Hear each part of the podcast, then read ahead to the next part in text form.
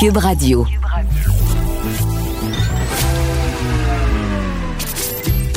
Caroline Saint-Hilaire.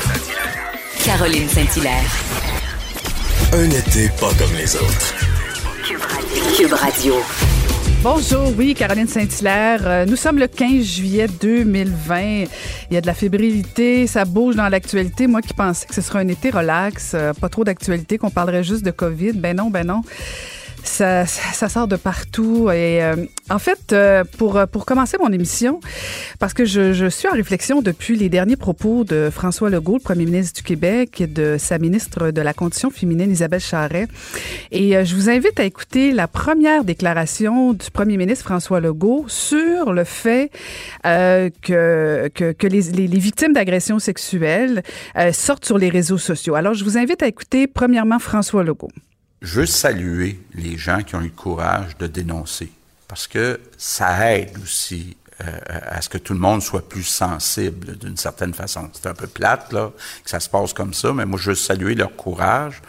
Puis, entre autres, euh, Simon Jolin Barrette, ministre de la Justice, est en train de voir comment on peut euh, que ça soit moins difficile pour euh, les victimes d'être capable, là, quand il arrive un, un procès, etc., etc., euh, de pas être obligé de tout revivre ça pendant des semaines et, des semaines. On salue l'empathie du premier ministre du Québec quand même, qui, euh, qui avoue que le système judiciaire, de toute évidence, répond pas bien aux victimes. Et euh, je vais éviter la, la, la, la déclaration d'Isabelle Charret, mais elle, contrairement au premier ministre, elle disait qu'elle souhaitait des interventions directement euh, dans, dans, le système judiciaire.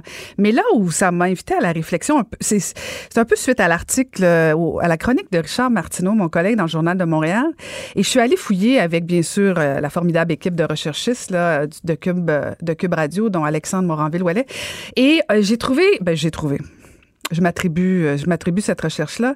On a trouvé en fait une déclaration de, du premier ministre euh, Legault euh, sur, je sais pas si vous vous souvenez, il y avait un article était sorti dans, le Journal de Montréal, toujours, avec le bureau d'enquête euh, sur une subvention de, de, à Investissement Québec, euh, d'Investissement Québec, pardon, à une entreprise détenue par Charles Sirois, Sirois pardon.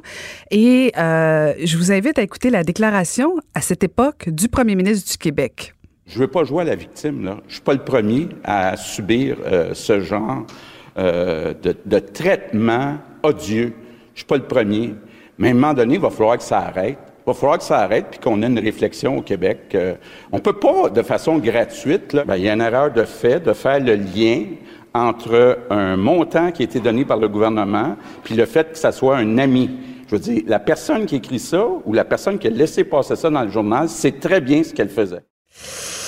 Et ça doit être moins le fun quand c'est nous autres qui est hein. Puis euh, probablement que Yves-François Blanchette se dit ça aussi ce matin. Euh, c'est jamais le fun. Et, et, je pense que le premier ministre avait raison. C'est, pas le fun quand il y a des allégations, mais c'est pas le fun non plus quand euh, des gens sortent un de façon anonyme, euh, deux euh, sont sur les réseaux sociaux à faire des allégations. on comprend très bien et tout le monde s'entend pour dire que les victimes doivent être entendues. Mais moi, ce que j'aurais souhaité, ce que j'aurais voulu, c'est que le premier ministre du Québec dise que ça n'a pas de bon sens et que oui, on va régler le problème. Il faut que les victimes soient entendues. Il faut que les victimes soient accompagnées. Il faut qu'elles soient crues. Euh, mais non, ça peut pas devenir le Far West. Et euh, je trouve que euh, ces deux extraits illustrent parfaitement l'incohérence actuelle du gouvernement du Québec. Le, le, commentaire de Varda Etienne, une vision pas comme les autres. Et on va aller retrouver notre chroniqueuse, une animatrice, une femme d'affaires extraordinaire. Bonjour Varda Etienne. Bonjour Caroline Saint-Hilaire, mais écoute, t'es en feu ce matin? Ben écoute, moi je rogne avec raison. Je, ben, je, oui, moi je, je prêche pour l'équité et, et, je comprends très bien que c'est jamais le fun que de lire un article dans le journal, surtout quand tu es en politique, euh, on fait des associations suite à une enquête où on dit que bon peut-être un de tes amis a reçu une subvention. Je peux comprendre parce que je sais très bien que François Legault aime pas qu'on touche à son intégrité. Mais on peut-tu se le dire que euh, personne aime ça quand on touche à son intégrité? Et euh, si le système judiciaire euh, fonctionne pas bien, ben me semble, me semble Varda qu'il appartient au gouvernement du Québec de régler ça. On peut pas dire ben oui, continuez de dénoncer ça sur les réseaux sociaux parce que le système va pas bien. Puis euh, je demande au ministre de trouver des solutions, mais sinon continuez, ça va bien. Mais non, mais non, mais non, ça peut pas fonctionner de même. Ça ne peut juste pas. Mais mon Dieu, écoute. Ben, je te laisse parler, c'est ta chronique, non, mais je suis. Mais non, mais es-tu mais- d'accord avec moi? Ben oui, c'est ça que je voulais dire. Tu vas être contente. Oui, je suis d'accord avec toi. Ben, écoute, oui, tu vas je suis tout à fait d'accord avec toi. Bon, bon, bon. Puis, ça, de- puis ça étant dit, là, écoute, puis je, veux te dire quelque chose. Après, je te laisse parler, là, parce que c'est ton sujet. Euh, suite à nos, à nos échanges, il y a beaucoup de personnes, Varda, qui m'écrivent, et, et j'en ai reçu quelques-unes euh, victimes qui m'ont écrit. Écoute, j'étais bouleversée ce matin parce que il y a, il y, a, il y, a, des femmes, je dis des femmes parce que c'est elles qui m'ont écrit. Il y a sûrement des hommes victimes, mais bon, je, je vais parler de, de- des personnes qui m'ont écrit. Des, des, des victimes qui disent qu'ils se sont sentis vraiment abandonnés par le système euh, et c'est préoccupant. Et moi, je pense que c'est à ça qu'il faut s'attaquer et c'est à c'est ça qu'il faut régler parce que ça peut pas fonctionner. On peut pas faire juste du lynchage sur la place publique, même si c'est vrai. Ben il faut absolument que notre système fonctionne parce que ça n'a pas de bon sens. Euh, je, je, je voilà. Je bon alors voilà Varda, tu vas nous parler d'hypersexualisation chez les jeunes filles. Mais attends, laisse-moi répondre à Ok. Donc, Ben, je pensais que tu n'avais peut-être pas envie d'en parler. Excuse-moi. Non, je- oui, je veux bien en parler parce que tu te souviens la semaine dernière, lorsqu'il y a eu encore une fois euh, la saga euh, Marie-Pierre euh, Morin et Safia Nolin, j'étais l'une des premières à dire que je, je comprenais sa démarche, que je respectais le fait qu'elle ait dénoncé sur la place publique. Et je comprends aussi, d'abord et avant tout, les victimes qui se sentent abandonnées. Et la, la, plus grande crainte que tu as lorsque tu es victime d'agression, mais surtout d'agression sexuelle, c'est de, c'est de, c'est, pardon, c'est de, de ne pas être cru. Et c'est ce qui fait en sorte que ça décourage les victimes d'aller porter plainte. Tu comprends ce que je veux sûr, dire? c'est sûr, c'est Donc sûr. moi, je suis avec, comme d'habitude, je suis avec elle de tout cœur. J'ai beaucoup, beaucoup d'empathie pour toutes les victimes. Ceci étant dit, ce matin, j'aimerais aborder un sujet qui est un phénomène social qui est préoccupant et selon moi qui mérite une, une plus grande attention pour, pour trouver des solutions adéquates. Je veux parler de l'hypersexualisation chez les jeunes filles, chez les adolescentes. Caroline, il m'arrive parfois, surtout l'hiver, parce que c'est encore plus choquant l'hiver, je vois des jeunes filles qui attendent l'autobus, des jeunes filles, par exemple, qui fréquentent l'école privée, qui, elles, sont obligées de porter l'uniforme. Et ma fille est à l'école privée, son uniforme, on exige que les demoiselles portent la jupe au niveau du genou. Moi, je suis d'accord avec ça. Lorsque je les vois, les adolescentes, à moins 10, moins 15, moins 20, qui sont sûrement sorties de chez elles avec la jupe au niveau du genou, mais qui arrivent à l'arrêt d'autobus et qui ont remonté la jupe à la mi-cuisse, qui ont déboutonné leur chemisier assez pour qu'on qu'on puisse apercevoir le soutien-gorge. Je suis pas vieux jeu, Caroline. J'ai déjà eu 14, 15 et 16 ans. Mais je me dis, qu'est-ce qui fait qu'est-ce qui fait que ces adolescentes ont ce besoin sempiternel de se montrer? Et j'ai posé la question à mon ex-mari parce qu'on a deux, on a une adolescente. Il me disait, tu sais, Varda, en premier lieu, c'est que ces jeunes filles-là recherchent l'attention des garçons. Mais non seulement l'attention des garçons, mais leur, approba leur approbation ainsi que l'approbation des jeunes filles comme elles. On s'entend aussi pour dire que les médias sociaux ont une grande influence sur le comportement des jeunes filles.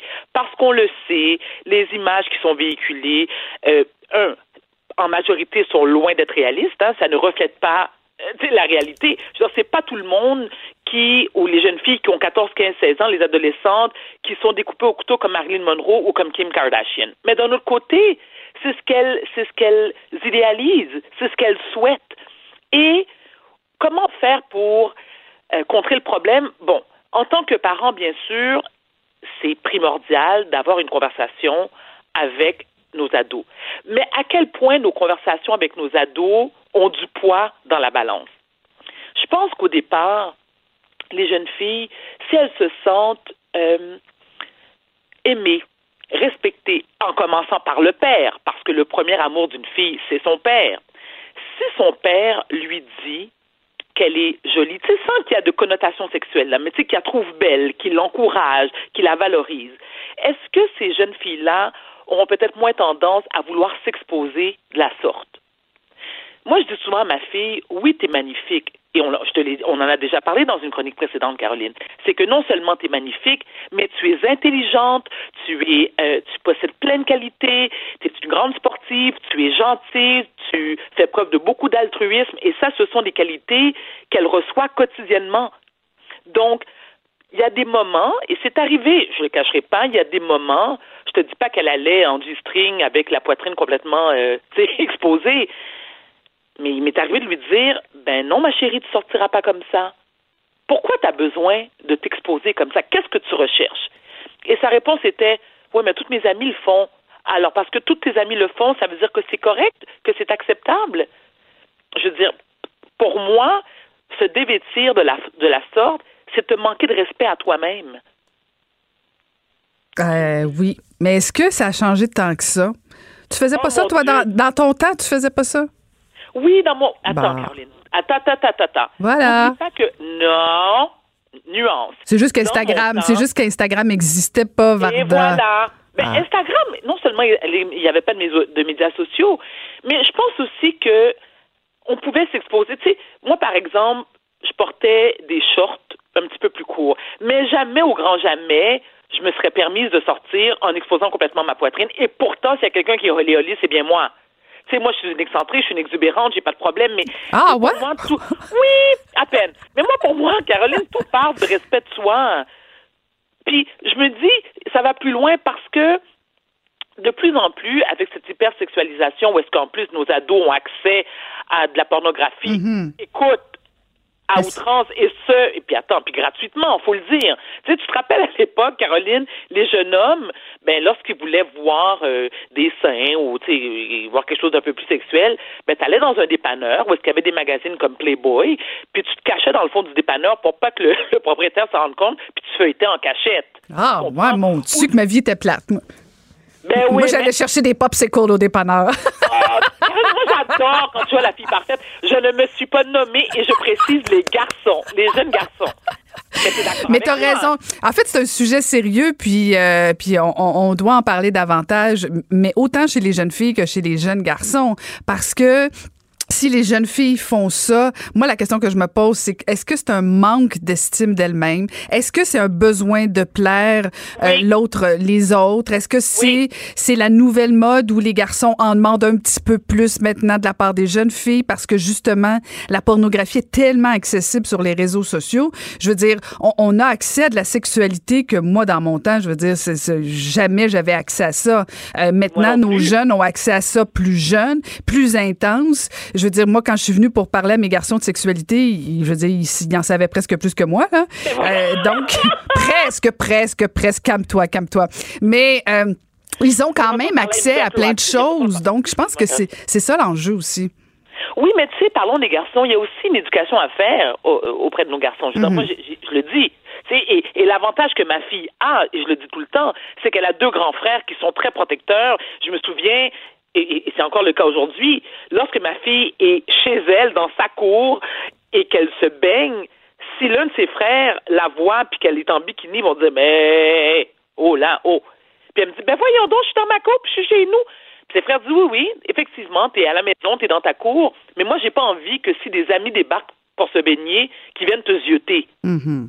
Tu comprends ce que je veux dire? Ben et je pense aussi qu'il y a beaucoup de, il y a beaucoup, sans généraliser bien sûr, il y a beaucoup de chantage par rapport à ça. Mhm. C'est-à-dire que les jeunes filles veulent tellement plaire et ne pas déplaire aux jeunes garçons, puis elles veulent tellement avoir un chum, elles veulent avoir un chum. Écoute, t'as l'impression que c'est la fin du monde, puis que si elles sont ados, elles n'ont pas de chum, elles se sentent, rejetées, puis elles vont te dire, oui, mais moi, mes amis ont un chum. Tu sais, j'ai posé la question aussi à ma fille. Je dis, dans ton groupe d'amis ou des, tes connaissances, est-ce qu'il y en a qui sont déjà actives sexuellement? Je te jure, elle m'a regardé comme si j'étais une attardée mentale. Ça me ah. dit, mais voyons, maman. Ben oui. Là, je me dis, mon Dieu, mais elles sont quel âge? 13 ans? 14 ans? je, trouve ça, je, trouve ça, trop tôt, Caroline. Ben, je suis tout à fait d'accord avec toi, mais j'aimerais bien parler avec ta maman, moi. Comment tu l'as regardée quand tu avais 14 ans, Varda? Tu veux tellement pas poser la question à ma mère. Ah, c'est tellement ta mère à qui il faut parler. tellement pas poser la question parce qu'elle va te dire, écoutez, j'ai passé toute l'adolescence de Barda sur les Valium. Écoute, fais-moi la surprise d'ici le 14 août. Fais-moi plaisir. Je veux parler avec la maman de Varda. Merci, on se reparle demain. Merci, à demain. Merci beaucoup, c'était Varda Étienne. Caroline Saint-Hilaire. Le divertissement radio de vos vacances. Cube Radio. Il est chroniqueur dans Journal de Montréal et au Journal de Québec, Claude Villeneuve. Bonjour, Claude. Bonjour, Caroline. Écoute, Claude, t'as aussi euh, t'as écrit des discours de première ministre, euh, discours de Madame Marois, et euh, t'as probablement des fois eu, ben peut-être pas là, mais à écrire des affaires euh, bien embêtantes où t'as fait appel à des collègues ou des firmes de communication pour trouver les bonnes les bonnes choses à écrire, parce que aujourd'hui, bon, il y a, y, a, y, a, y a une allégation d'une présumée victime de façon anonyme sur des allégations à l'endroit de Yves-François Blanchet qui nie tout. Euh, et tu vas nous parler de ça, Claude. Oui, ben c'est ça. Puis il y a des fois où tu écris des choses que tu sais qui. En tout cas, tu as le sentiment qu'elles régleront probablement rien, dans le sens où. Euh, moi, je pense qu'on aura l'occasion de, développer là-dessus, mais moi, je pense que Yves-François Blanchet a bien fait de nier, il a bien fait de dire que. Euh, en cas, d'inviter la victime potentielle à aller voir les autorités policières mais j'ai vraiment pas l'impression que euh, ça va régler là, la situation dans laquelle il se retrouve avec ces allégations-là que d'avoir simplement euh, émis un communiqué. C'est comme damn if you do, damn if you don't. Euh, tu nies, tu dis que c'est pas vrai, c'est correct, c'est bon, puis à plus forte raison, si c'est ta version que c'est le cas, ben fais-le. Sur l'état dit, j'ai vraiment l'impression que sur les réseaux sociaux aujourd'hui, puis dans les jours qui vont suivre, ben ça, ça va ça, ça mettra pas un terme à l'affaire et il, risque, ou en tout le moins ses partisans risquent d'être obligés de construire de défendre François Blanchette. Oui. Ça va être difficile parce qu'en plus, lui, il ajoutait dans sa déclaration, bon, que, que comme tu le disais, là, que il veut que la justice euh, soit, soit interpellée, que la victime euh, alléguée euh, être dénoncée à la justice, mais il ajoute aussi que bon, il va continuer ses activités. Tu le sais très bien, Claude, que, que, ça, ça va être long comme journée pour lui, là, parce que la question va se répéter, va devoir s'expliquer, se justifier, et même s'il veut pas, ben à un moment donné, il risque de devoir y répondre. Oui, puis c'est là où euh, on voit, euh, à un certain extrême, comment c'est dangereux puis comment ça, va loin toute cette vague de dénonciation là parce que il n'y a pas juste Yves-François Blanchette qui va passer une mauvaise journée aujourd'hui. Chacun de ces députés qui vont être sur le terrain, qui vont être à la rencontre de leurs citoyens, va passer une mauvaise journée. Chacune des personnes qui travaillent pour le bloc, à la limite chaque, chaque militant qui travaille pour le bloc, euh, qui s'implique pour le bloc aujourd'hui va être confronté à ces déclarations-là, partout où il va aller, partout tout ce qu'il va faire. Euh, moi-même, bon, qui, qui est un chroniqueur, euh, puis qui s'identifie à la famille souverainiste parce que j'ai travaillé au Parti québécois, je reçois des messages là-dessus depuis hier soir. ça n'arrête mm. pas. Donc, ça n'arrête pas de venir euh, apporter un démenti comme ça.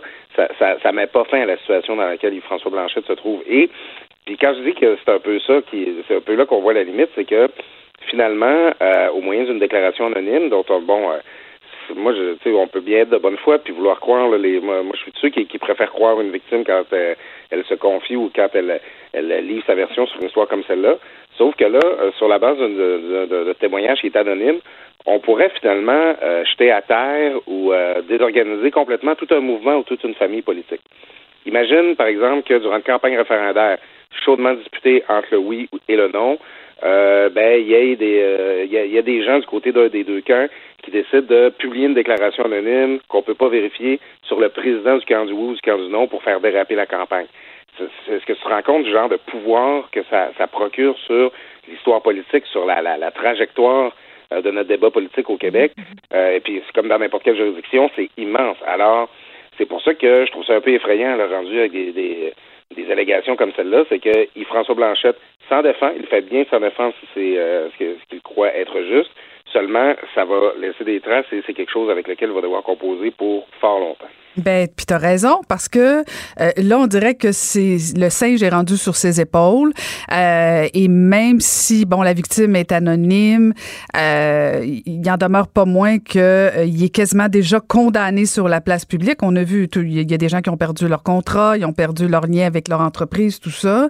Et là, c'est le doute qui s'installe. Mais tu sais, Claude, je, je, le disais en ouverture d'émission, quand le premier ministre du Québec dit que c'est une bonne idée d'aller sur les réseaux sociaux, puis qui prend pas ça en main en disant ben non, il faut que ça arrête là parce que euh, tu sais tu parles de la famille politique. Bon, c'est une chose, mais il y a la famille, la famille proche là. Je veux dire, il y a une conjointe, il y a des enfants, il y a, il y a des parents, il y a, je veux dire, ça, ça rejaillit sur tout le monde. Euh, Puis tu sais, si, c'est vrai, euh, ben parfait, amenons ça en cours, euh, dénonçons. Mais là, est-ce que on tombe dans, dans plein d'autres affaires? Ça parce que moi, ce qui, ce qui me dérange beaucoup, puis depuis le début, c'est que si on dit qu'on veut pas que ça se fasse sur les réseaux sociaux, on a l'air de défendre les agresseurs, ce qui n'est pas le cas. On veut que les agresseurs soient dénoncés, mais là, j'ai comme l'impression que dans tout ce mouvement-là, il y a un mélange de plein d'affaires. Il y a des victimes qui se sentent pas avoir, qui ne sentent pas qu'ils ont été entendus par le système, qui veulent déplorer ça. Il y en a d'autres qui veulent juste se venger. Il y en a d'autres qui veulent juste que, dans le fond, on comprenne le message, qu'il y a des façons de faire qui, qui peuvent plus continuer. Mais tu sais, c'est un mélange de tout, là. Je veux dire, si tu as eu une mauvaise soirée, Claude, dans un bar il y a 25 ans, puis t'as pas été fin ou t'as peut-être même agressé, euh, c'est une chose, mais je, trouve que c'est vraiment de tout et du n'importe quoi. Mais le premier ministre du Québec a dit que c'était correct. Fait qu'on fait quoi, Claude? Ben écoute, et puis il y a un autre paradoxe là-dedans, c'est que moi je bon quand on avait parlé de à l'époque agression non euh, agression non dénoncée et de hashtag MeToo, euh, puis là, ben maintenant, cette nouvelle vague-là. À toutes les fois, un des messages que j'entendais, c'est que c'était les victimes qui voulaient reprendre la parole. Donc, tu as subi quelque chose, une expérience difficile où ce qu'on a nié ton humanité, où ce qu'on a pris le contrôle sur toi. Euh, puis là, là, tu te réappropries ton histoire, tu la racontes à ta façon, puis tu, tu, tu, prends la, la, la, parole avec ça. ça, moi, en tout cas, dans ma compréhension, là, qui, qui, qui est pas celle d'une victime, mais en tout cas qui, qui est témoin de tout ça, ben c'est, c'est, ça fait partie de ça. Mais là, on se retrouve dans une situation où les victimes veulent reprendre la parole, mais la victime n'a pas de visage. Mhm. Mais l'agresseur présumé a un visage. Absolument. Là, il y a des gens, il s'est même pas signé, il y a des histoires qui circulent. Elles ont l'air crédibles, c'est des histoires qui se peuvent. Euh, bon, moi, dans le cas de François Blanchette, euh, bon, pour, pour l'avoir connu à l'époque, qui était gérant d'Éric Lapointe, euh, j'ai jamais vu François Blanchette faire quoi que ce soit de, de, grave, ou même quelqu'un de l'entourage d'Éric Lapointe, mais ça faisait beaucoup le parti dans ce groupe-là. Ça, c'est une réalité. On lit l'histoire-là, on y croit. Mais il n'y a pas de victime qui pourrait euh, qui, qui, pourrait accréditer cette histoire-là. Alors, il y a eu François Blanchette tout seul, personnalité publique, qui se retrouve à devoir se défendre avec ça, mais c'est comme du, c'est comme du shadow boxing, en quelque mhm. part. Euh, il, il, il, se débat dans le vide. Et oui, comme tu le dis, c'est que quand François Legault euh, euh, vient accréditer cette façon de faire-là, puis là, ben, on a vu aussi que son épouse, Isabelle Brun, a publié un, sur les réseaux sociaux un message où a fait un appel très fort à la dénonciation, puis elle invite les hommes, eux aussi, à se positionner, puis à, à dénoncer ces gestes-là. Ben là, on comprend que euh, dans cet enjeu-là, le premier ministre puis bon son épouse veulent se placer, bon, justement, dans c'est bizarre, c'est étonnant de dire comme ça, du côté de la vague de dénonciation, disons, mais François Legault vit dans une maison de verre, là. C'est que tantôt, euh, ça va être de ses euh, de, ministres, de, de, gens de son entourage. Il y a, eu en fin de semaine une, histoire qui a circulé, qui a été retirée depuis, qui mettait en cause encore de manière anonyme un conseiller politique de la CAC. Ça, ça, a été retiré, mais ça pourrait revenir. Tu sais, c'est que François Legault euh, doit faire attention à, ce qu'il désire présentement puis à ce qu'il désire à voix haute parce que ça pourrait se, retrouver, se retourner contre lui bien mhm. assez tôt. Oui, tout à fait. C'est plutôt préoccupant. Écoute, on va suivre ça attentivement. Euh, on, va voir euh, s'il y, a des suites ou comment va réagir M. Blanchet de façon officielle et s'il y aura des réactions aussi à Québec du côté de François Legault. Merci beaucoup, Claude. Je rappelle qu'on peut te lire dans le Journal de Montréal, Journal de Québec. C'est moi qui te remercie, Caroline. À bientôt. Caroline Saint-Hilaire. Pas d'enveloppe brune, pas de lobbying. Juste la vraie bonne radio, dans les règles de l'art. Cube Radio. Il n'y a pas juste euh, le sujet des, de la vague de dénonciation euh, qui brasse dans le milieu culturel, ça brasse aussi euh, particulièrement au musée des Beaux-Arts. on a on a vu les, les derniers développements où après plus de 20 ans de loyaux services, elle a été remerciée, disons-le, de façon cavalière et on l'a au bout du fil l'ex-directrice générale du musée des Beaux-Arts, Nathalie Bondil. Bonjour madame Bondil. Oui, bonjour. Comment allez-vous? Ben ça va très bien, mais c'est à moi de vous poser la question. Bon, ben écoutez, je peux vous dire que être confidier, c'est toute une job. ah oui, hein? Oui. Parce que vous avez beaucoup de demandes d'entrevue. Les gens veulent avoir votre version parce que depuis quelques jours, on entendait euh, le président du conseil d'administration euh, dire dans le fond que le climat était toxique, que suite à des rapports euh, de toute évidence, c'est pas agréable de travailler avec vous, Madame Bondil. Ben oui, je trouve ça terrible. Si c'est vraiment le cas, ils avaient tout à fait raison de me mettre dehors de cette façon, je dois dire. non, en fait, euh, effectivement, euh, j'ai pris la, la parole et puis euh, parce que euh, toute cette déclaration concernant donc euh, le climat de travail, le harcèlement, etc. En tout cas, moi, ça ne me concerne pas personnellement et c'est ce que je trouvais très important euh, dans la mesure où, en fait, nous, notre comité de, de direction au musée a été averti donc et a pu rencontrer donc le syndicat finalement assez récemment, le 9 décembre 2019.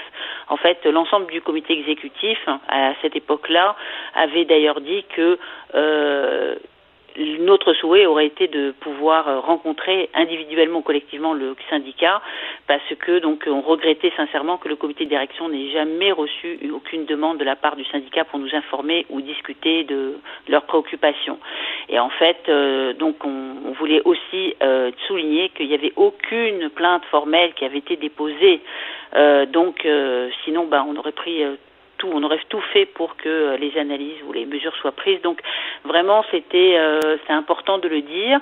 Euh, je dis pas que c'était facile parce qu'on a eu beaucoup d'expansion et euh, notamment donc parce qu'on a fait des chantiers très exigeants l'année dernière, une époque de plein emploi et donc avec toutes sortes de défis, donc de reports, d'ouverture et donc tout cela donc a été exigeant pour les équipes et pour moi d'ailleurs et je je m'en suis jamais caché.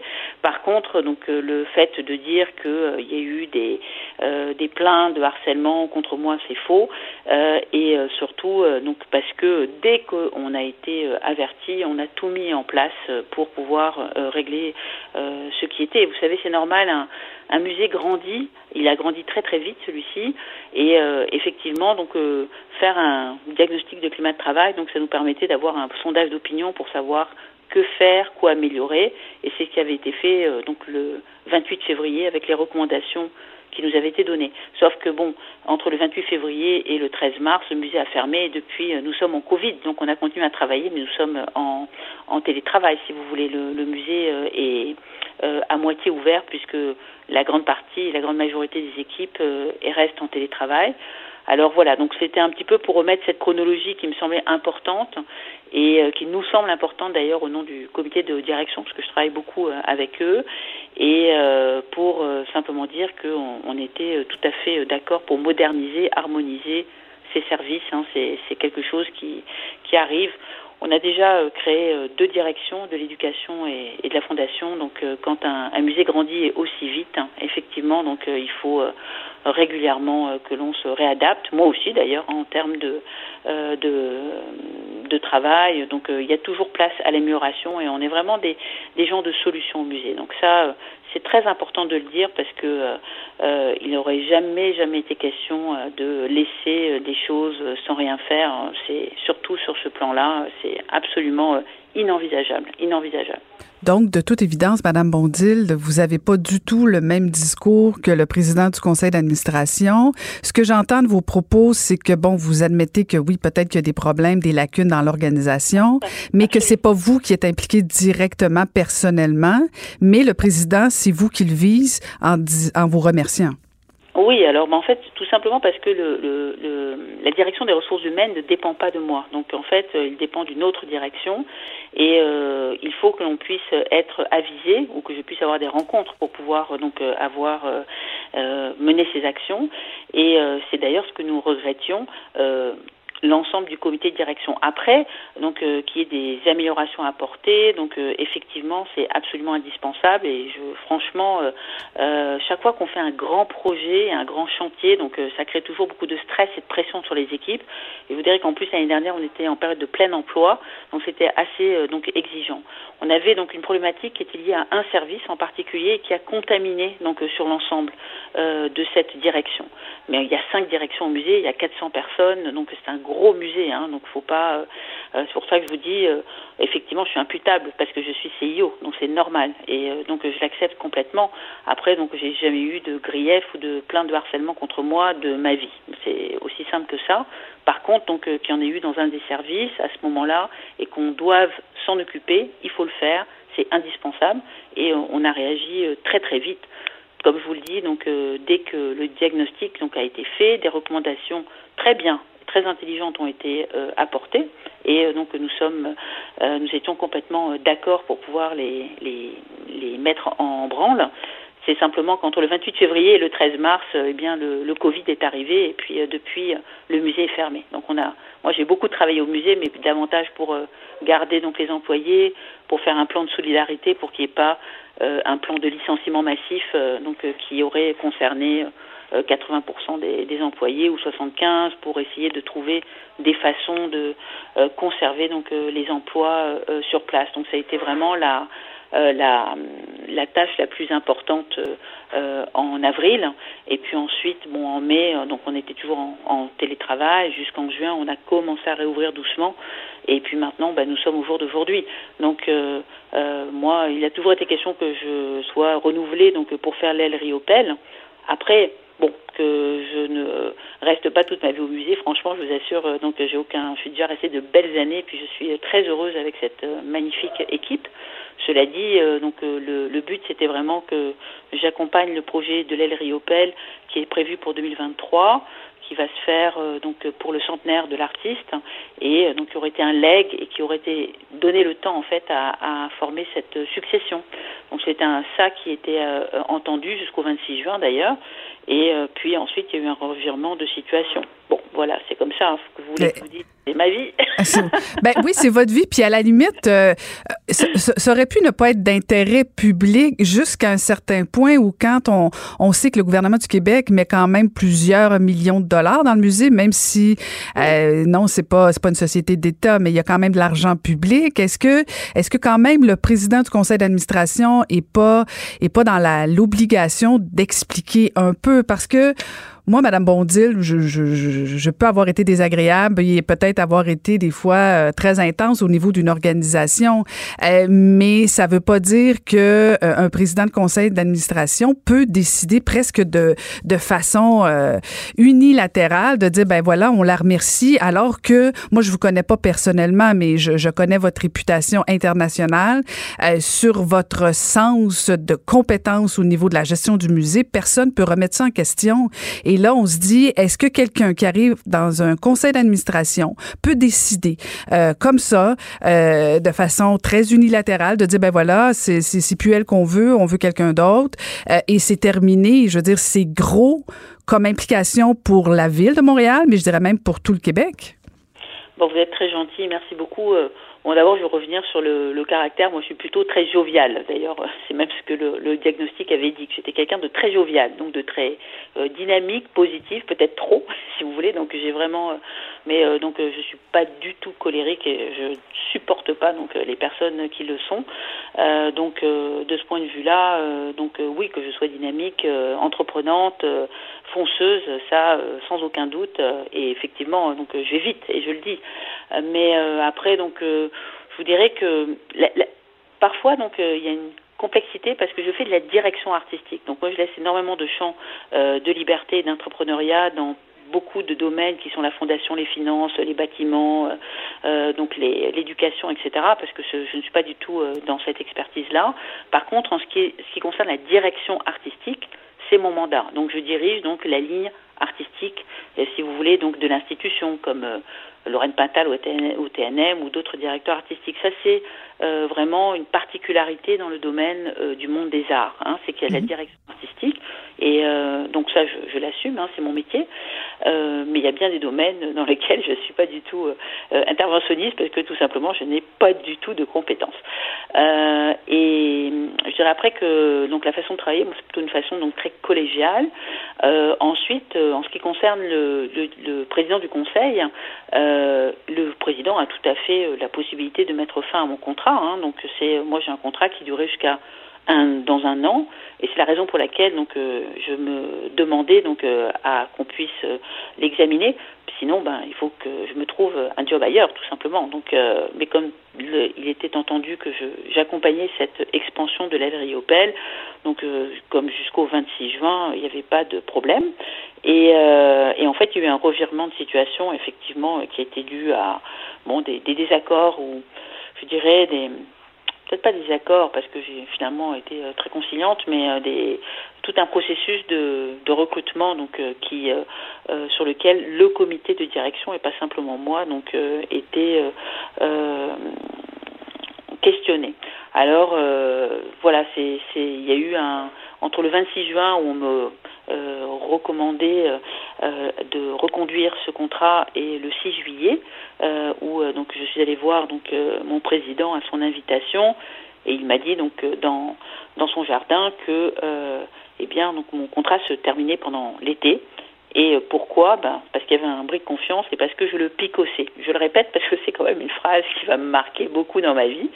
Et euh, donc ça, par contre, euh, d'avoir ce type de, de congédiement sans cause, c'est effectivement assez euh, inhabituel et pour le moins donc contestable. Alors voilà, donc ça c'est c'est ce qui s'est passé. bon, je pense que est-ce que vous avez l'intention de contester justement, de poursuivre ah oui, oui, bah poursuivre. Moi, je, moi, je suis pour le vivre ensemble. Hein. Je, ouvert le pavillon pour la Oui, mais quand même, il y, a quand même euh, votre réputation là, qui, qui, qui est un peu salie sur la place publique. Là. C'est pour ça que, bon, euh, là, je, je, parle beaucoup euh, parce que forcément, donc le, le communiqué m'a laissé complètement abasourdi parce qu'il y avait un tel euh, lot de dénigrement, de fausseté, de mensonges. Que, et puis évidemment, j'ai des, euh, des réactions euh, donc partout qu'il me faut donc raconter donc cette version de l'histoire parce que sinon, ben ça sera l'autre qui qui restera. Puis évidemment, donc je je ne peux pas l'accepter. Donc ça, c'est c'est plus la raison pour laquelle je vous parle aujourd'hui, par exemple. Mm-hmm. Est-ce que vous souhaitez une intervention de, de la part de la ministre de la Culture? Vous savez, moi, je laisse les gens euh, donc euh, choisir. je pense que le, ministère regarde euh, très précisément ce qui se passe au musée et je trouve que c'est une très bonne chose parce qu'effectivement, comme vous l'avez souligné, donc il y a beaucoup d'argent public qui est donné mhm. au musée. On est quand même donc 16 millions, si ma mémoire est bonne, mhm. qui est donné chaque année. Donc c'est quand même une subvention très importante. Et en fait, en termes de gouvernance et de bonne gestion, oui, je pense que que le ministère de la Culture donc observe ce qui se passe, se préoccupe par euh, donc euh, euh, ce qui se passe est une très bonne chose. Après, moi, je suis très mal placée pour leur dire quoi faire. C'est à eux de prendre leurs décisions et je suis sûre qu'ils sont très bien informés et on, s'entend très bien. Donc, il n'y a vraiment pas de.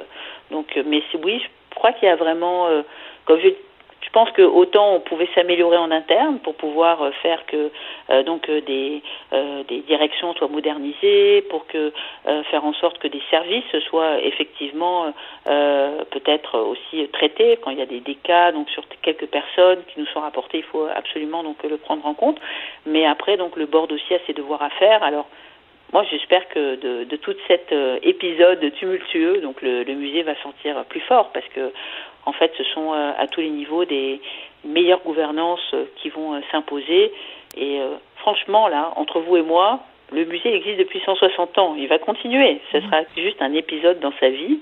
Et c'est finalement de certaines crises qu'il y a donc de belles réflexions et l'opportunité de faire des réformes. Alors oui, je, souhaite tout à fait que cette institution que j'aime puisse grandir et continuer donc à s'améliorer dans ces domaines de gouvernance en tout cas. Ben merci beaucoup de nous avoir donné votre version euh, des faits. Je pense qu'elle méritait d'être entendue.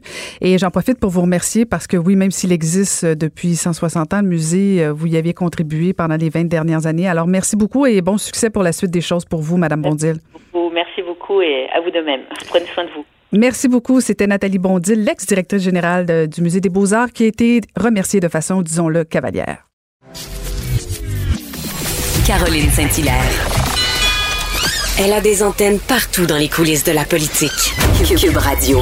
Un été pas comme les autres. On a vu au cours des derniers jours euh, certaines personnalités s'excuser. On l'a vu aussi à Ottawa, Justin Trudeau qui euh, qui en a plutôt l'habitude de, de, de présenter ses excuses. Je vous en ai parlé ici au micro. Euh, et on a voulu en parler avec une spécialiste, euh, une psychologue et essayiste, Rachida Azdouz. Bonjour Rachida. Bonjour. Alors, alors, vous allez nous expliquer exactement euh, qu'est-ce que ça donne de s'excuser et leur sens?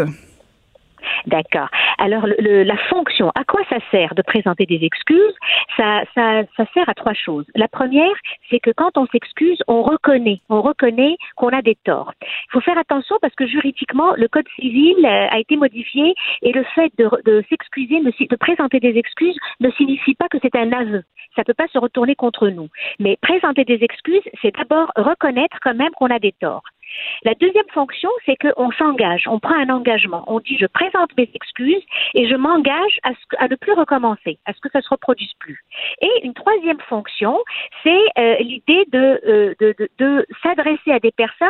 On- C'est une main tendue en quelque sorte. Je présente mes excuses, mais on doit attendre la réponse. C'est-à-dire que les excuses euh, ne signifient pas qu'elles vont être acceptées. Donc il faut, pour que le processus soit complet, il faut que l'autre personne accepte nos excuses.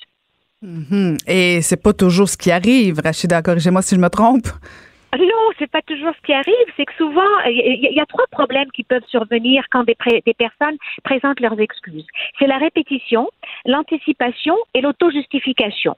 Donc, la répétition, c'est que les personnes vont présenter leurs excuses, donc elles reconnaissent qu'elles ont commis un geste répréhensible et euh, implicitement, elles s'engagent à ne pas recommencer, mais elles recommencent. On pense par exemple aux inconduites éthiques euh, du ministre de- du premier ministre Trudeau avec l'affaire Agacan, l'affaire SNC Laval, la- l'affaire récente du oui. Il a présenté ses excuses souvent, mais il recommence. Donc la répétition. Le deuxième problème, c'est l'anticipation. C'est que les personnes présentent leurs excuses et considèrent que le seul fait de s'excuser, de présenter des excuses, ça signifie qu'on est excusé, qu'on est pardonné et qu'on passe l'éponge. Mais il se peut que de l'autre côté, la personne dise non. Moi, je, je, je n'a- je n'accepte pas tes excuses et je veux que euh, je vais te poursuivre. Je veux aller plus loin dans le processus. Et la troisième, c'est l'auto-justification. C'est quand on présente des excuses et qu'on se donne à soi-même, on s'accorde des circonstances atténuantes.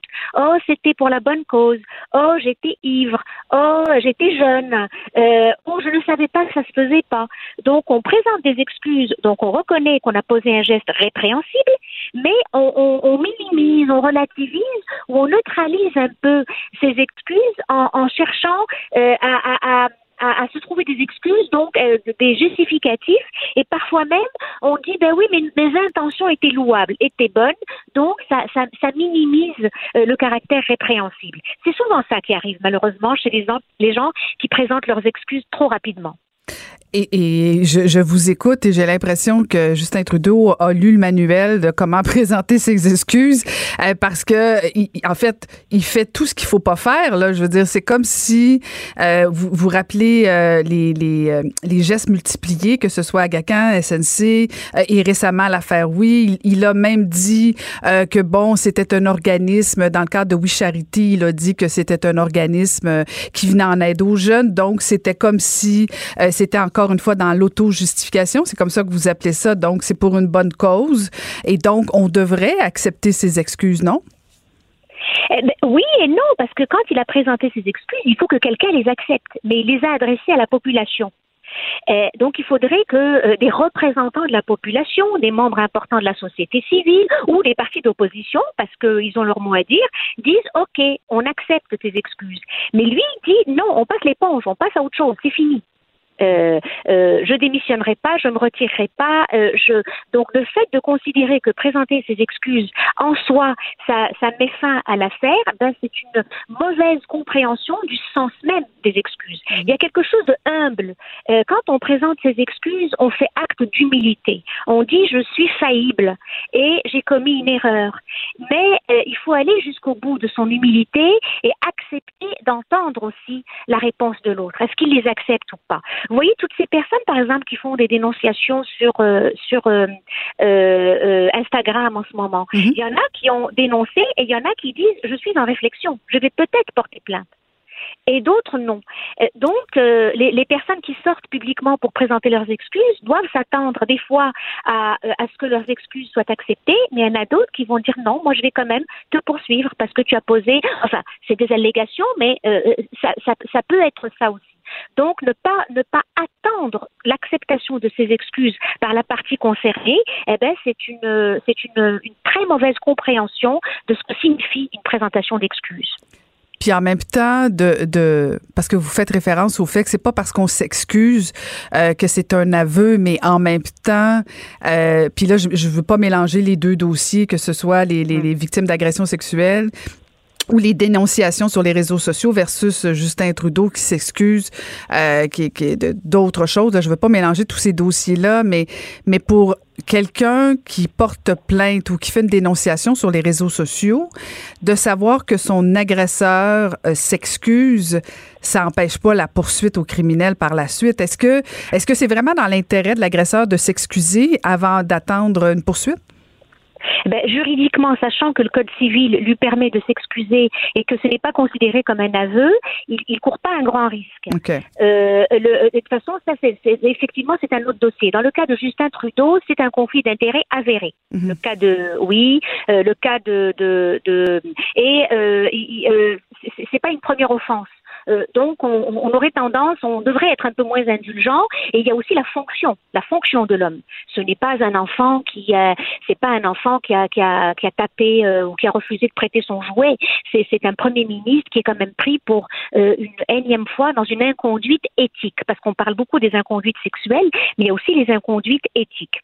Euh, dans le cas de, de MeToo, euh, euh, d'abord, il faut vraiment prendre toutes les précautions d'usage, dire qu'il s'agit d'allégations, ce ne sont pas des accusations formelles, ce sont des allégations. On est dans un état de droit, dans l'état de dans un état de droit, la présomption d'innocence existe, et de plus, euh, le fait de présenter des excuses n'est pas considéré juridiquement comme un aveu. Euh, donc, euh, il y a tout ça. Mais admettons que la personne est réellement posé des gestes et qu'elle ait été dénoncée sur les réseaux sociaux.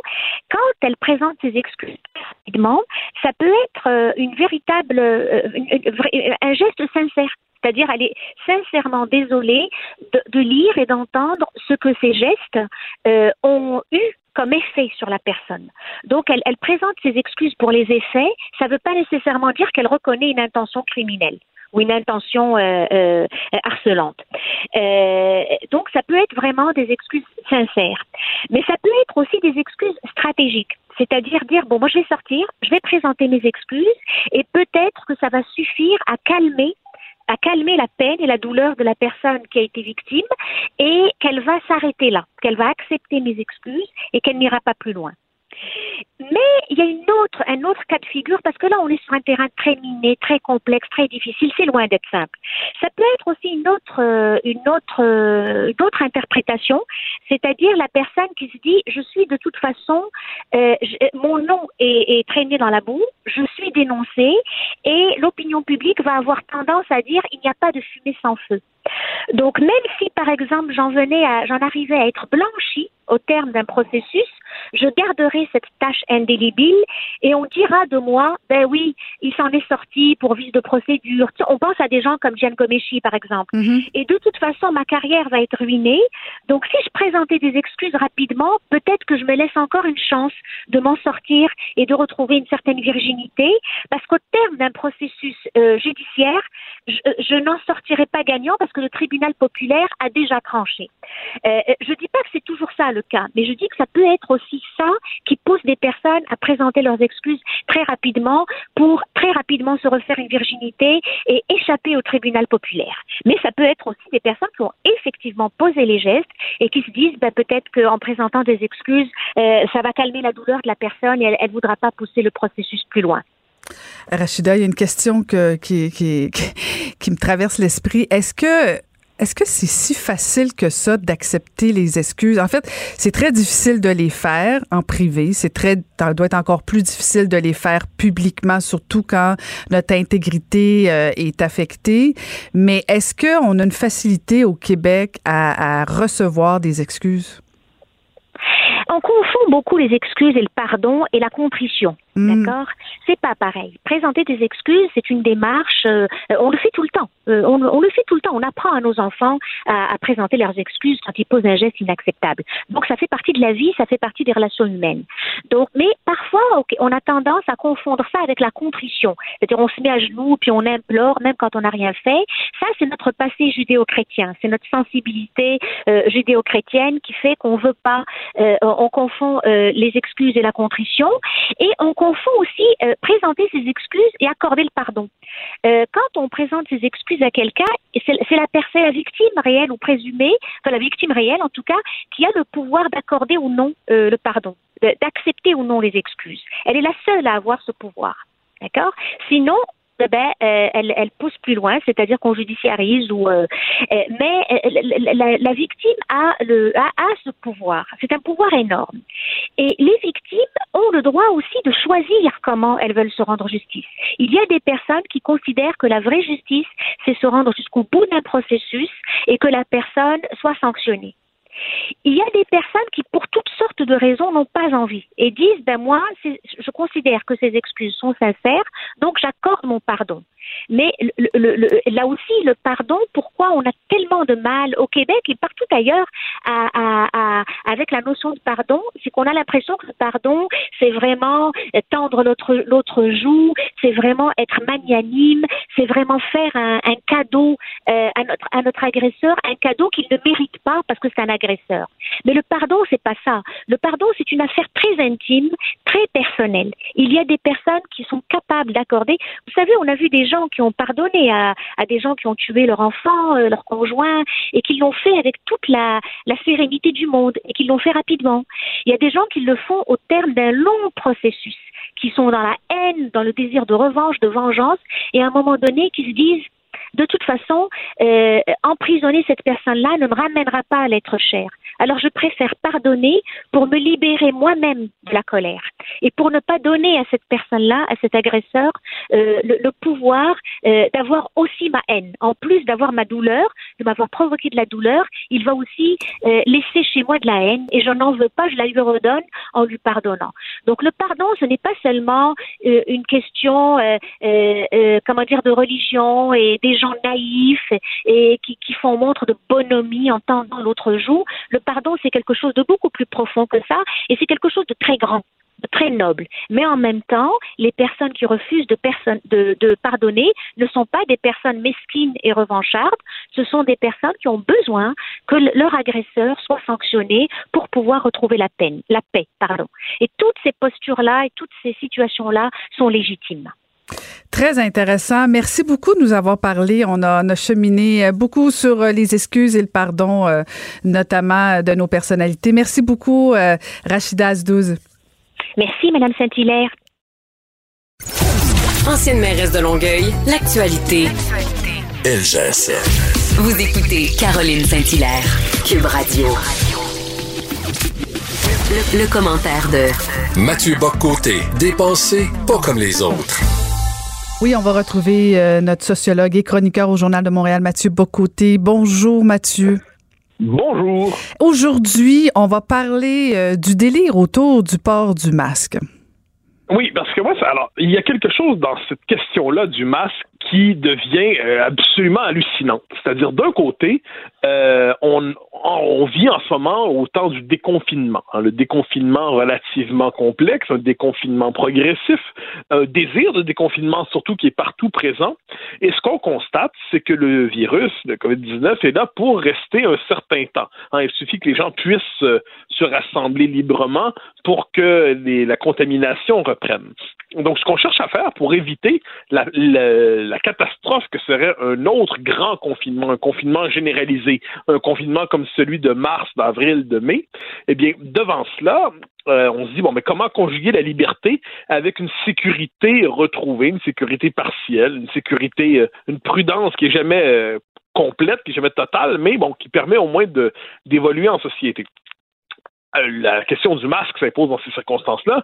C'est une mesure circonstancielle, temporaire, de sécurité sanitaire, de protection. Bon.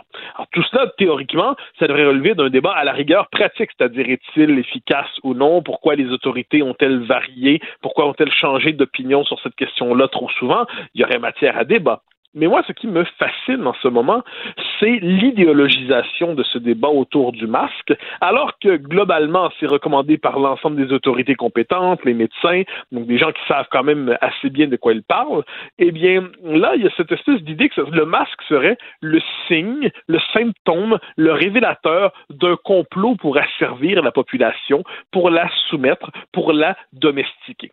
Alors là, on regarde tout ça et on a l'impression d'évoluer dans un monde parallèle. C'est-à-dire, je ne suis pas de ceux qui donnent le bon Dieu sans confession à l'État. Euh, je pense que l'État a tendance à exagérer son emprise sur nos vies. Je pense que l'État, au nom de bonnes intentions, souvent, c'est-à-dire la bonne santé ou encore euh, la tolérance, eh bien, ça peut permettre quelquefois des intrusions exagérées dans nos existences en, infantilisant la population. Donc ça, il y a de bonnes raisons globalement de ne pas euh, se soumettre intégralement à tous, tous les commandements gouvernementaux, sur le plan idéologique, à tout le moins à toutes les consignes gouvernementales, mais là, on est dans une situation d'exception on est dans une situation d'exception où si on laisse le virus se redéployer, eh bien, euh, nos sociétés vont être déstabilisées durablement avec tous les effets économiques et sociaux qui sont associés à ça. Donc, ce que je cherche à comprendre, c'est comment peut-on aujourd'hui idéologiser à ce point cette question? Comment ne pas y voir le fait que les médias sociaux ont favorisé le développement d'une forme d'univers parallèle où toutes les théories les plus loufoques et les plus inattendues circulent désormais et sont euh, considérées comme allant de soi dès qu'elles sont entendues. Comment ne pas voir derrière ça une forme de perte de confiance radicale envers les institutions politiques et plus largement les autorités qui étaient jugées comme légitimes jusqu'à tout récemment? Comment ne pas voir dans cette querelle du masque, en fait, un symptôme d'une perte du lien de confiance sur lequel devraient être fondées nos sociétés, un symptôme aussi d'une forme d'éclatement de la société à un point tel qu'on se cherche tellement des raisons pour idéologiser, pour se passionner, pour politiser n'importe quoi, qu'on en vient à transformer un simple masque en objet de grande guerre idéologique. Ben, en fait, je pense que ça part de plusieurs dérapages, Mathieu, et que je n'endosse pas nécessairement, là, mais il y a, une vague aux États-Unis, bon, de complotistes, euh, et probablement Donald Trump à la tête euh, qui, refusait jusqu'à tout récemment de le porter le masque, même de l'encourager, qui niait même euh, l'existence du virus. Donc, je pense que ça, ça a créé un mouvement, ça, aux États-Unis. Ici, au Québec, mon impression depuis le début, c'est que tout, tout le débat autour du masque a été dès le début très mal géré. Quand le directeur de la santé publique a, a dès le départ refusé de dire que oui, fallait le porter, je pense que c'est là où tu sais, le, petit noyau de complotistes, là, ils étaient peut-être au début 5-6, euh, mais on le sait, quand ils sont 5-6 sur Twitter, ben, ça devient des fois 1800. Euh, ça, ça c'est exponentiel. Moi, je pense que le, débat sur le masque, Mathieu, euh, on, on, a trop niaisé au Québec avec ça. Ah, mais ça, je suis d'accord à 100%. Moi, j'avais écrit une chronique il y a, mon Dieu, quelques mois, où à propos du rapport à la science dans la présente pandémie, où la science nous dit une journée qu'on doit fermer les frontières et l'autre journée qu'on doit les garder ouvertes, euh, nous dit qu'on doit porter le masque, qu'on doit pas le porter. Donc, il y a eu, euh, moi, j'étais de ceux qui trouvaient exaspérant le fait que les autorités politiques se cachaient toujours derrière le langage de la science, alors qu'on était dans un moment politique au sens fort du terme, c'est-à-dire dans l'incertitude, euh, dans le fait qu'on connaît pas exactement la bête qui se jette sur nous dans un environnement instable, eh bien, c'est pas vrai que la science a une espèce de guide de solution toute faite qu'on doit suivre euh, religieusement. Euh, le pouvoir politique doit trancher, on doit se méfier de l'instrumentalisation de la référence à la science dans le débat politique. Donc, oui, il y a eu des dérapages sur ça. Il y a aussi le fait, mais ça, j'ai l'impression que c'est ce qu'on oublie en ce moment, que on était devant une bête assez inconnue. Et il y a eu les, autorités euh, n'ont pas su dès le début, il n'y avait pas un guide de, de euh, guide de comment euh, évoluer collectivement dans les épidémies. il n'existe pas ce guide-là. Ce qu'on fait, c'est qu'on fait au mieux qu'on peut à partir des informations disponibles, à partir de ce qu'on en sait. On en connaissait moins sur le virus il y a quelques mois qu'on en connaît aujourd'hui. Par ailleurs, est-ce qu'il y a eu dès le début une forme, ça je pense que le sens commun, le bon sens populaire l'avait noté, est-ce qu'il y avait quelque chose d'un peu loufoque dans les consignes gouvernementales sur le masque? Oui, quand même, parce qu'on sentait tous que ça pouvait pas faire de mal le porter, disons ça comme ça. Ce n'était pas un problème que de le porter. Or, là, il y a, donc, il y a eu un discours flottant, mais on devrait, me semble-t-il, comprendre qu'il y a eu ce discours flottant. Pourquoi il y a eu ce discours flottant? On devrait se dire aussi, ce qui ne me semble pas exagéré, que oui, ils ont fait des erreurs, ils ont fait des gaffes, mais je connais aucun gouvernement parfait dans une situation aussi complexe que celle-là. Et en ce moment, si le grand objectif qu'on a, c'est retrouver une véritable liberté, eh bien, appelons ça un étapisme de la liberté retrouvée. Le masque en fait partie. Ensuite, il faut se dire, et ça c'est euh, important, faut refuser d'y voir une nouvelle normalité de manière définitive. Hein. Ceux qui nous disent désormais nous serons masqués comme un nazi, euh, non, ça, ça, attendons un peu avant d'établir des nouvelles normalités. Le, monde, la situation change tellement rapidement. Donc, disons, on est dans une situation d'exception qui exige des mesures d'exception. Cette mesure d'exception, c'est le masque. Est-ce que ce sera pour quelques mois ou quelques années? On ne le sait pas encore, mais il faut garder à l'idée que c'est une exception. Mais cela dit, cette exception-là, respectons-la. sinon, effectivement, on va entrer dans un contexte fondamentalement instable qui va avoir des effets euh, négatifs pour l'ensemble des catégories de la population. Et, ce qui est fascinant dans, tous ces, les, les, propos que tiennent les, les, les, gens qui sont contre les masques, c'est toute la notion de on n'est pas des moutons, alors qu'on sait très bien, hein, toi et moi, que souvent les Québécois, on s'est fait traiter de peuple docile, de, de suivre les consignes sans jamais rouspéter. Et là, il y a comme un mouvement disant, ben non, on n'est pas des moutons, on fera pas ça. Euh, est-ce que est-ce que c'est pas ça un peu aussi? Comme si ça venait. Il y a quelque chose de. je ne sais pas si c'est dans nos gènes ou si c'est dans nos racines, euh, mais je, pense qu'il y a certaines personnes qui sont en train de se battre contre ça. Oui, oui. L'autorité, on n'aime pas ça, l'autorité au Québec. Ben, c'est ce que j'appelle l'idéologisation, c'est-à-dire la, quête de liberté est fondamentale dans le cœur de dans le cœur de l'être humain. Le problème, c'est qu'elle peut se fixer sur des causes nobles et grandes, ou elle peut se fixer sur n'importe quoi quand elle ne trouve pas justement la cause noble et grande pour l'inspirer.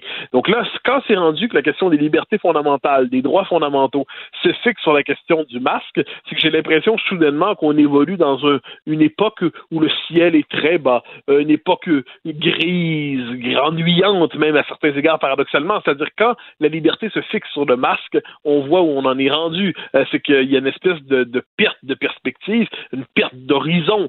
Euh, il y a aussi où la question n'est pas des moutons. J'ai rien contre le fait qu'on soit pas des moutons. au nombre de fois où je, suis en désaccord avec tel ou tel discours qui me semble dominant, où j'incite mes concitoyens à douter un peu plus de ce qu'on nous présente comme allant de soi sur le plan idéologique, ben je, je, me désolerai pas de cet instinct de rébellion en lui-même, mais qu'il se fixe sur des questions plus fortes plus, euh, plus légitime, ou tout, moins plus, plus substantielle et infiniment plus riche que la question du masque. Là, on, le sait, on l'a vu avec les bars ces derniers jours, que dès que les gens commencent à se rassembler, eh bien, les effets peuvent être assez rapidement euh, plus qu'inquiétants. On le sait, c'est devant nous. On regarde les États-Unis au sud de la frontière, on le voit. Non, mais sachant cela, sachant, cela, sachant par ailleurs que peu à peu, on peut espérer qu'il y a une forme de d'immunisation de la population, bien qu'on ne sache pas encore comment fonctionne l'immunisation de la population.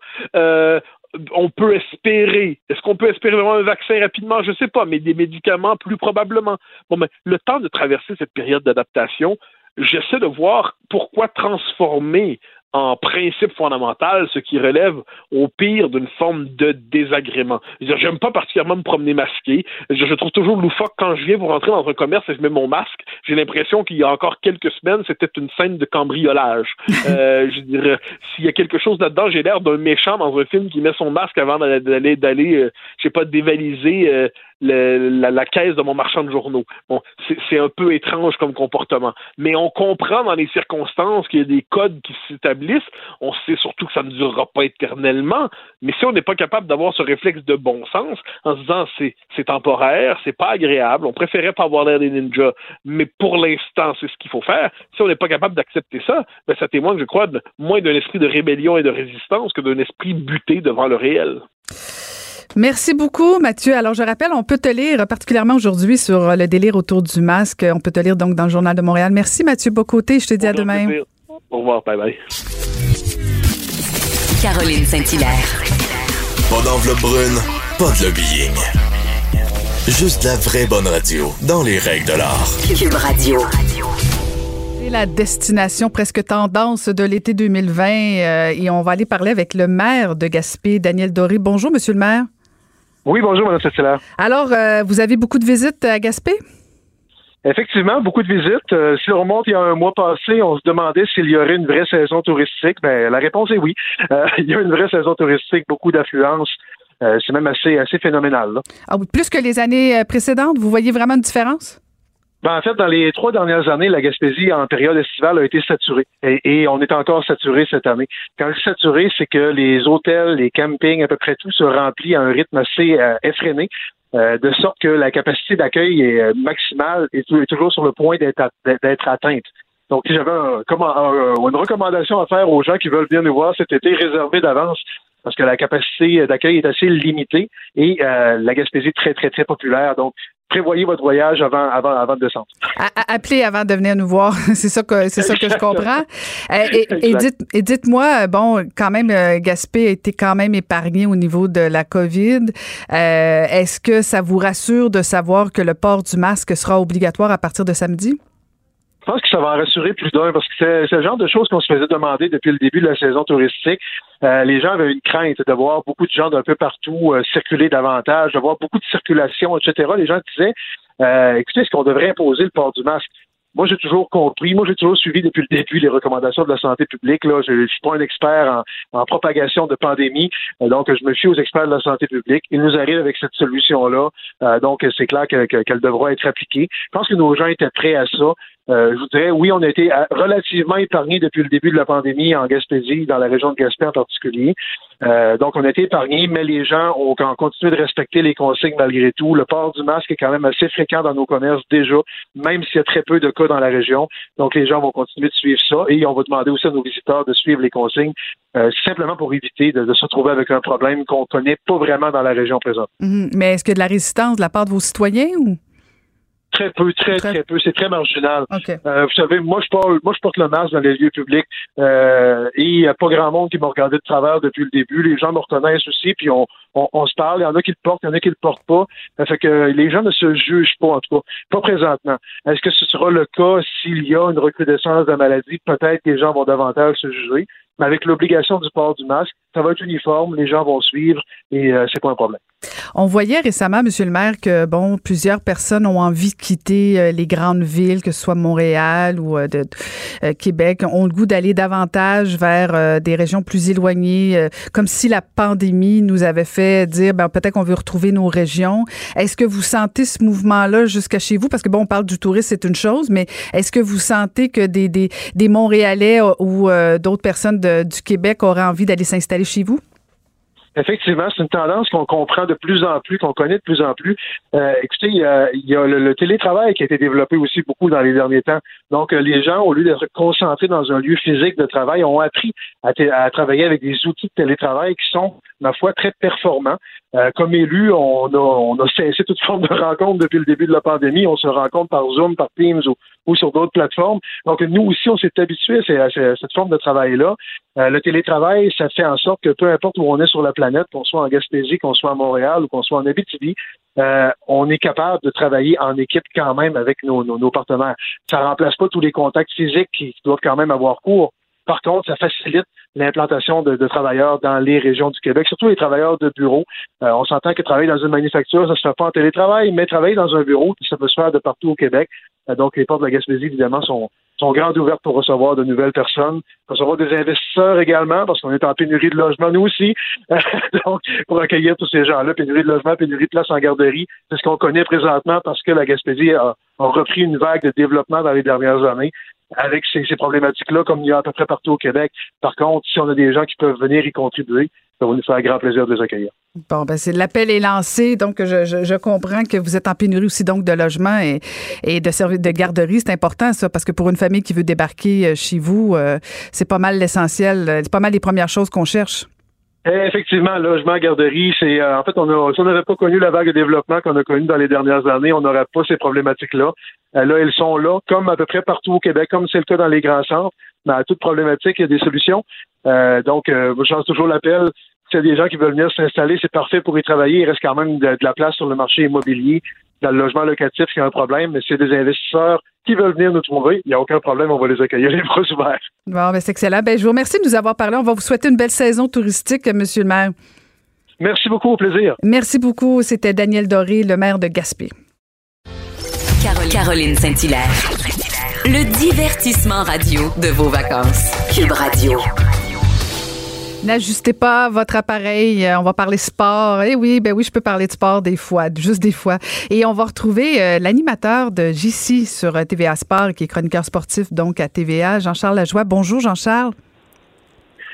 Caroline, bravo pour la redoutable efficacité dans cet été, pas comme les autres. Comment vas-tu? C'est Ben, un honneur. Ben écoute, c'est l'honneur est partagé. Écoute, moi je mets ça sur mon CV quand, quand, quand ma saison estivale est endossée par Jean-Charles Lajoie, je suis en voiture.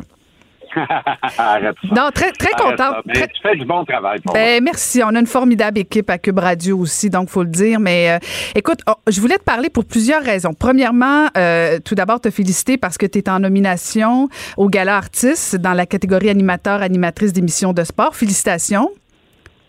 Merci beaucoup. J'en, j'en suis pas encore revenu, mais, euh, mais je l'accepte.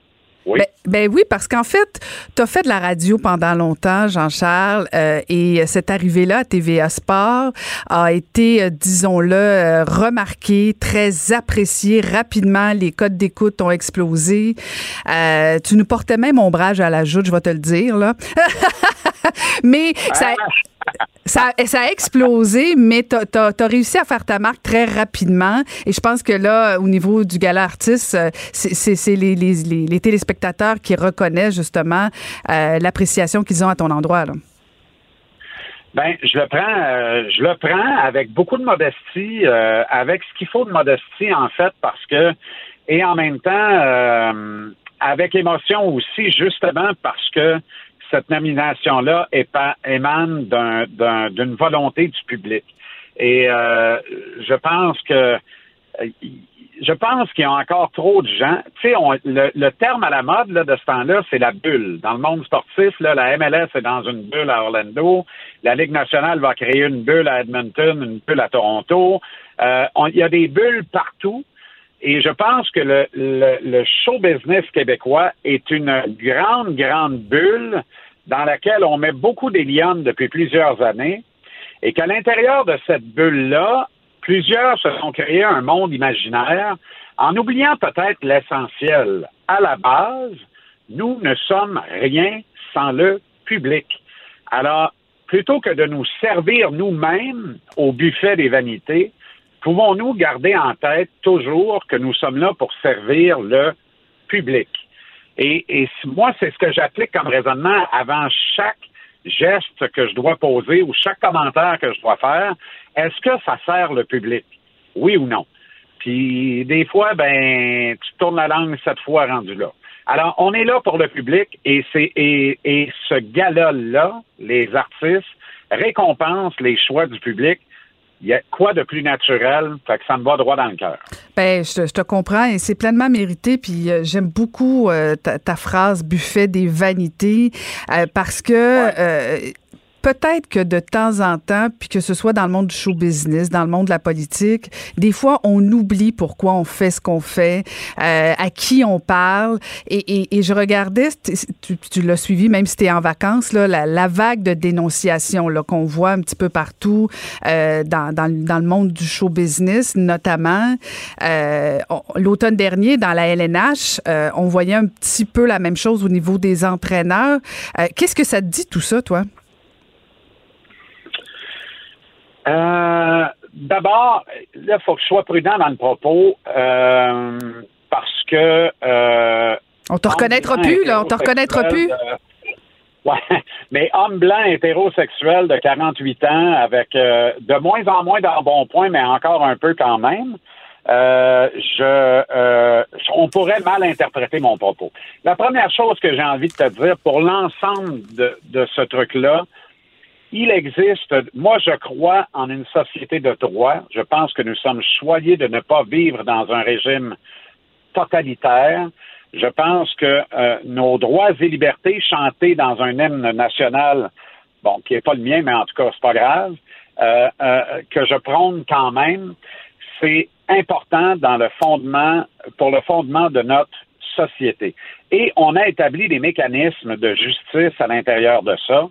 Et il est impératif que chaque truand, truante, euh, euh, soit puni à travers ce système judiciaire, passant par une, euh, déposition dans un poste de police, allant jusqu'à une condamnation au tribunal, le cas échéant. C'est comme ça qu'on a constitué notre société. À partir du moment où on refuse ce schéma-là, ben, est-ce que c'est trop fort d'utiliser le terme anarchie? Je pense que c'est l'anarchie qui guette. Cela dit, je répète que quiconque a commis des gestes répréhensibles mérite d'être puni pour les gestes qu'il a commis. Mais dans une société où je pense qu'il est toujours illégal de, photocopier la photo d'un pédophile euh, euh, euh, et irrécupérable d'en imprimer une centaine de copies et de les taquer sur des poteaux de téléphone, je pense, sauf erreur, peut-être que je me trompe, corrigez-moi si je me trompe, je pense qu'on n'a pas le droit de faire ça dans notre société euh, parce qu'on on, commet un défaut au sens de la loi.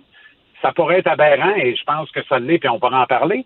Mais si tu n'as pas le droit de faire ça, pourquoi tu as le droit de, de, de, de, de sans t'adresser aux, tribunaux sans t'adresser à la force constabulaire, pourquoi tu as le droit de détruire une carrière et une vie euh, sans que l'autre personne n'ait même droit à une défense pleine et entière, elle n'a même pas droit à la présomption d'innocence. Maintenant, si cette autre personne-là en question décide d'admettre ses torts, parfait, c'est réglé. On a, on a fait sauver du temps et de l'argent aux contribuables et au système de justice. Parce qu'on a quelqu'un qui accuse, on a quelqu'un qui admet. Et si l'autre personne n'admet pas, est-ce qu'on peut, est-ce qu'on peut euh, donner à un, tribunal le droit d'arbitrer le débat sans que l'une ou l'autre des personnes ne s'en trouve, euh, ne s'en trouve euh, ben, littéralement lavé, là, mhm. euh, parce que c'est très difficile pour les victimes. Et c'est davantage difficile pour les victimes que pour les agresseurs. On s'entend bien là-dessus. Là. Mhm. et, ça prend un courage, et je salue ce courage exceptionnel des victimes de dénoncer. Mais je, suis obligé de te dire que je m'inscris en faux avec le, le premier ministre Legault. Je ne salue pas le courage de dénoncer sur les médias sociaux encore moins sous prétexte qu'on n'a pas confiance au système de justice. Mhm, mhm. Alors là, c'est l'anarchie. Et ça, ça, ça me fait peur. Je ne vais pas aller hold-up une banque demain matin en m'expliquant ensuite, sachant que je vais avoir une faveur populaire époustouflante, en expliquant aux gens que j'ai hold-upé la banque pour prendre le fruit de ce hold-up et le remettre à part égale en une dizaine d'organismes de charité en lesquels je crois. Et le motif évoqué pour lequel je suis allé hold-up une banque, euh, ben, c'est que je trouve que ce sont des bandits et que leurs taux d'intérêt sont usuraires ou à la limite de, euh, de l'usuria. Tu comprends? Alors, je dis n'importe quoi, là. Et je compare pas les deux. C'est bien pire d'agresser quelqu'un ou de harceler quelqu'un que, que de hold up une banque. Mais en tout cas, de mon point de vue à moi. Mais tu comprends ce que je veux dire par là? On peut pas, on peut pas permettre ce type de, de, de dérapage parce que là, on n'arrive pas à distinguer le, le vrai du faux. Et là, tout le monde se regarde. Moi, là, écoute, ça me trouble, mais à un point tel, Caroline, je trouve ça, je trouve ça déplorable, en fait. Ça m'attriste beaucoup. Mhm. Et je me demande comment on va sortir de ça, mais en même temps, dans cette pandémie, dans ce printemps de COVID-19, maintenant l'été, COVID-19 qui n'en finit pas de finir, on ne sait pas combien de vagues on va avoir. Tout le monde est un peu, euh, tout le monde est sur les dents, avec raison. De quoi va être fait notre société? Ça n'a pas de bon sens. Et c'est Alors, le monde fait Ouais. comme moi. Ils vont, ils vont dans une cour à bois, ils s'achètent des matériaux, puis ils agrandissent. Ils agrandissent euh, la chatte de gars, ils, agrandissent, ils bâtissent un garage. Ah, c'est ta faute, c'est ta faute. Il n'y a plus rien chez, chez, chez nos quincailliers. Ben non, hey, j'en cherche. Si quelqu'un, d'ailleurs, a des 2 par 6 de 14 pieds, il m'en manque 6 pour finir mon projet. Mais, mais tu as raison, Jean-Charles, de, de, rappeler ça parce que euh, je pense que c'est le malaise généralisé. Euh, on est tous derrière les victimes, puis on veut tous les accompagner. Euh, mais moi, je pense que le premier ministre François Legault a raté une belle occasion parce que il aurait pu dire essentiellement la même chose, qui comprend les victimes, mais que lui, comme premier ministre, il en a la capacité. Hein, c'est lui qui est au pouvoir. Il aurait pu dire il faut qu'on s'attaque au système judiciaire, policier, Exact. et comment on fait pour les accompagner? De toute évidence, on, le- on les a euh, abandonnés. Et ça, moi, je pense que c'est ça le cri du cœur qu'on entend des victimes. Mais de dire que c'est une bonne idée d'aller comme ça, ben là, on est dans le Far West. euh, et c'est un peu n'importe quoi parce que là, on passe d'inconduite euh, déplorable, mais on passe d'inconduite à agression, à viol. Là, je veux dire, c'est un peu de tout. Euh, et c'est tout le monde dans, dans, dans le même, dans, dans le même bain. Puis je suis pas certaine que ça rend service euh, aux victimes. Et, et ultimement, la question un peu indécente se pose, Caroline, à la suite de ce propos. Moi, je demanderais, j'aurais envie de demander au premier ministre Legault, Monsieur le premier ministre, est-ce que vous croyez, vous, en notre système de justice? Ben, il a répondu oui, par exemple. Pour, il, il a dit oui, mais euh, il comprenait les victimes d'aller sur les réseaux sociaux. Fait que je, je- je- écoute, je comprends qu'en politique, c'est Ben, pas moi- toujours sain. Alors moi, je comprends les victimes de dénoncer, mais j'en ai contre, j'en ai pas contre le fond, j'en ai contre la forme. Mhm. Tout est dans la manière. Hey, Jean-Charles, t'as jamais pensé faire de politique? Euh, ben, Ça, j'en je ai fait, euh, Caroline, je vais peut-être t'apprendre ça, Hein? mais j'ai j'ai fait de la politique active pendant dix ans, sauf que j'étais dans l'envers du décor, euh, comité stratégique, euh, euh, euh, sélection de candidats, euh, bon, ça allait jusqu'à organisation générale de campagne. J'ai été ce qu'on appelle un bon vieux doc dans le jargon des, des campagnes politiques. Euh, j'ai siégé sur des comités stratégiques régionaux euh, avec sept comtés notamment. Euh, alors, non, j'en ai fait pendant une bonne dizaine d'années. Je me régalais de ça. J'avais beaucoup de plaisir à faire ça. C'était une époque de ma vie. Et euh, puis je te cacherai pas que c'était alimentaire aussi. Je pense que j'avais un certain talent pour ça. On me le reconnaissait en tout cas. Euh, maintenant, faire de la politique à l'avant du décor, ça me tente de plus en plus, mais ça me tente pas encore beaucoup. J'ai, T'es encore jeune. J'ai tellement, j'ai tellement de connaissances et de, de bons amis, voire très bons amis à moi qui, qui sont sortis désillusionnés de leurs expériences euh, et que ça me, ça me refroidit à chaque fois. Tu sais, je pourrais m'enthousiasmer de ça parce que puis je, je dis pas que j'y arriverai pas. Pro- Probablement que je vais y arriver parce qu'un jour, la télé va me dire ben on t'a assez vu, ben, bonsoir, puis, puis peut-être que la radio euh, euh, ne voudra plus de moi à ce moment-là. Je ne sais pas, on connaît pas l'avenir. Et, et peut-être qu'à ce moment-là, euh, ben, il sera temps de, de faire le saut parce que j'aimerais ça faire modestement ma petite part pour le bien commun, pour que collectivement on avance et qu'on progresse. Ben, écoute, Mais, la, la mairie de Montréal est ouverte l'année prochaine, là. Ouais. je pense qu'ils font une coupe à la reluquer avec une longueur d'avance. Et je me trouve assez bien à, à TVA Sport, sincèrement, où j'ai encore plein de défis à relever. Puis euh, on, a, on a plein de petites montagnes à gravir ensemble avec une équipe formidable. Puis, euh, tu sais, je, fait que ça, ça m'empêche d'avoir le goût de regarder d'autres options. aussi. Ben, je comprends ça. Puis est-ce que, est-ce que, t'es- est-ce que ton émission revient cet automne? C'est confirmé? Euh, ben oui. Oui, en tout cas, ça n'a pas été infirmé, et donc euh, je prends ça pour un pour une confirmation. Encore là, c'est la forme qui reste à déterminer. On va être où rendu au détour de l'automne? Euh, le sport professionnel va être où? Alors, quelle forme va prendre l'émission? Est-ce que je vais être encore en direct de ma chaîne? Est-ce que je vais être de retour en studio à Montréal? Quelle date précise est la date de reprise de la saison? Ça, ça reste à déterminer. C'est assurément pas avant le 24 août mais c'est assurément de retour à l'automne. Voilà. question, c'est quel sport qui t'a manqué le plus pendant le confinement, toi? Euh, si je te réponds aucun, c'est-tu indécent? Ben non, ben c'est moi, ce serait ma réponse, mais je suis pas dans le sport. Ben, un peu, je sais que c'est étonnant. Ben oui, c'est surprenant. Euh, ça t'a fait du bien, donc, le confinement. Ben, en fait, ça m'a manqué, mais je me suis jamais gratté. Je me suis jamais dit, maudit, je prendrais bien une bonne game de hockey à soir. Mais je, je l'aurais pris avec plaisir. Tu comprends? Mais, mais pas au point de dire, ça me manque, là. Ça me manque comme ma blonde me manque quand elle part en voyage deux semaines. Jamais. Jamais. Ça, c'est une bonne réponse, Jean-Charles. Euh, tu vas avoir une bonne fin de semaine. j'adore, euh, j'adore mon amoureuse. c'est bien connu.